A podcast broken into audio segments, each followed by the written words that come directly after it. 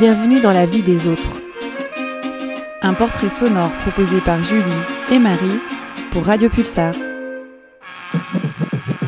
Cette semaine, on parle des règles. Les règles? Mais les règles de quoi? Les ragnagnas, les coquelicots, les emmerdes, les anglaises. Les menstruations féminines, quoi. Si on entend un peu plus de choses aujourd'hui sur ce sujet qui touche quand même des milliards de femmes pendant près de 40 ans de leur vie, c'est encore assez rare d'en parler publiquement et sans tabou. Moi personnellement, c'est mes règles. Quand je, vais voir euh, ma mère, par exemple, je dis bah, ah bah ça y est, j'ai mes règles, juste pour prévenir, parce que moi en plus je les vis très très mal, donc je préviens que j'ai mes règles, quoi, parce que ça passe pas inaperçu en général. Et, euh, à mon père, je dis quoi, my periods, du coup en anglais. Euh, alors euh, pour moi, c'est un moment de souffrance que j'ai tous les mois.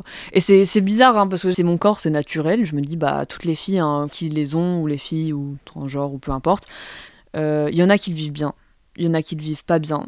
Ça, ça se commande pas en fait.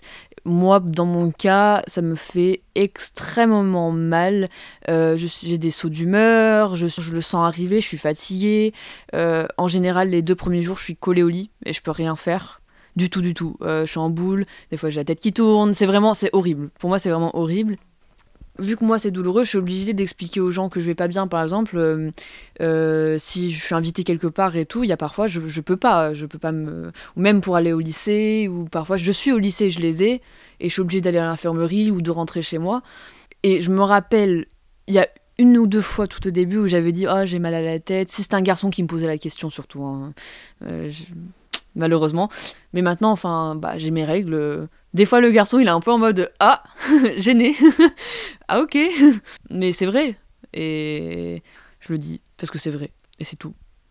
C'est bizarre, hein. c'est comme si t'étais malade une fois par mois. Enfin, pour, pour ceux qui ont mal, en fait. Et c'est pas quelque chose qui est forcément compréhensible par certains, parce que moi, j'ai même j'ai des copines qui m'ont dit non, mais ça fait pas si mal que ça, les règles, faut pas abuser. J'ai des copines qui m'ont dit ça. Je dis, mais j'étais choquée.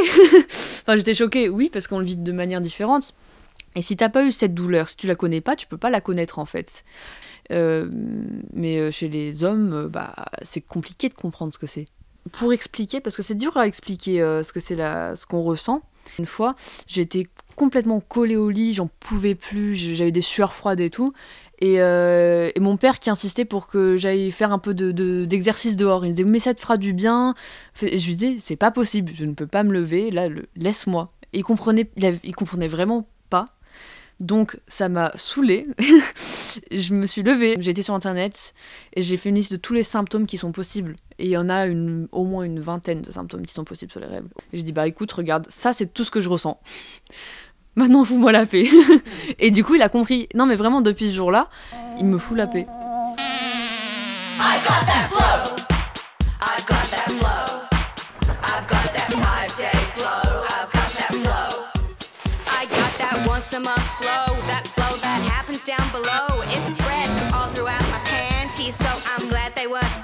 I can't first date, cause I am tripping off you late. Just go out and get your tramp on. I'll make sure I pack a tampon. I'm leaking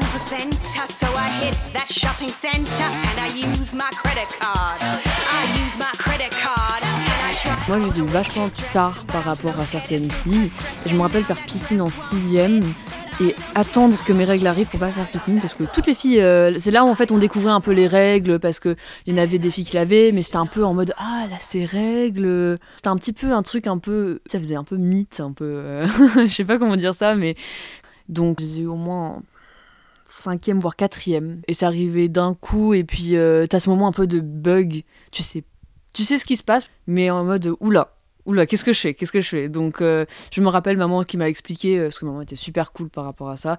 Bon, alors euh, tu prends la serviette, tu fais comme ça, et puis voilà, et puis il va falloir la changer. Donc, ça, ça va franchement. Et puis, arriver à la maison en plus. Donc, ça, c'était vraiment cool. c'est comme le sexe ou plein de choses, en fait, elle m'en a parlé quand j'étais assez jeune. Enfin, euh, c'est jeune pour comprendre ce, que c'était. Donc sûrement vers euh, CM2, je dirais à peu près, quand euh, bah, ce genre de choses arrivent en fait. Donc bah, les règles, la puberté, les poils, etc. Et donc ça m'avait expliqué, mais de façon très claire, très, juste naturellement, sans complexe en fait. I got that flow. And I think that you should know I got that flow. Moi, au collège, j'en parlais pas plus que ça. Si t'avais tes règles, si t'avais besoin d'une serviette, moi j'avais honte de demander à une autre fille de me prêter une serviette hygiénique, euh, où tu le chuchotais dans l'oreille, tu passes en, discrète comme ça, euh, ni vu ni connu. Ouais. Alors que quand t'arrives un peu au lycée et que les gens commencent à s'ouvrir un peu plus, que euh, la mentalité change, que la maturité vient, euh, et que en plus par-dessus ça il y a aussi la sexualité qui commence à arriver, et même que ce soit par rapport bah, les garçons, par exemple, euh, bah, si, c'est- si on parle de sexe, ils vont dire ah bah oui mais ma petite copine avait ses règles, on pouvait pas le faire. Et donc forcément il y a un petit truc qui se débloque. Donc ça j'avoue que arrivant au lycée, eh ben j'en ai beaucoup plus parlé. Même des fois ça fait du bien de savoir euh, ah oui euh, alors moi je le vis mal ou pas ou moi j'ai fait ça, j'ai essayé de prendre ça, fais pas ça. donc non et puis même après niveau visibilité, bon bah moi j'ai souvent des serviettes qui traînent dans mon sac. Euh, dans la salle de bain, euh, moi si j'ai mes règles, je vais pas m'amuser à aller ranger ma, ma petite poche de serviette hygiénique, euh, pas que les autres y voient. hein, c'est là, c'est dans la salle de bain, bon bah, c'est comme ça. Moi qui ai un petit frère, il le voit, donc Thomas, il sait ce que c'est les règles. À son âge, il a 10 ans, bah, il sait ce que c'est. Et il sait comment euh, on fait pour mettre une serviette, il sait, tout ça. Donc euh, je trouve que c'est bien aussi d'avoir de la visibilité pour nous et pour les autres autour, pour que ça devienne plus normal. It's the red demon flowing on my panty line. It's been growing in strength inside my vagina. It was forged in the depths of my uteral cavity. Now it's crawled from the darkness thanks to gravity. It's that time of the month. Au final, quand on y pense, ça devrait même pas être quelque chose où on se pose la question est-ce qu'on devrait en parler, pas en parler? Vu que c'est quand même pas tout à fait encore euh, dans les normes d'en parler euh, librement, je dirais en plus, bah, n'hésite pas à en parler.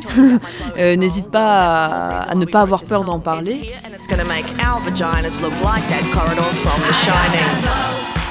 I got that flow. I got that menstrual flow. I got that flow. I got that flow. I got that flow. Got that uncomfortable flow. I Merci à Nina pour son témoignage. La suite demain dans la vie des autres.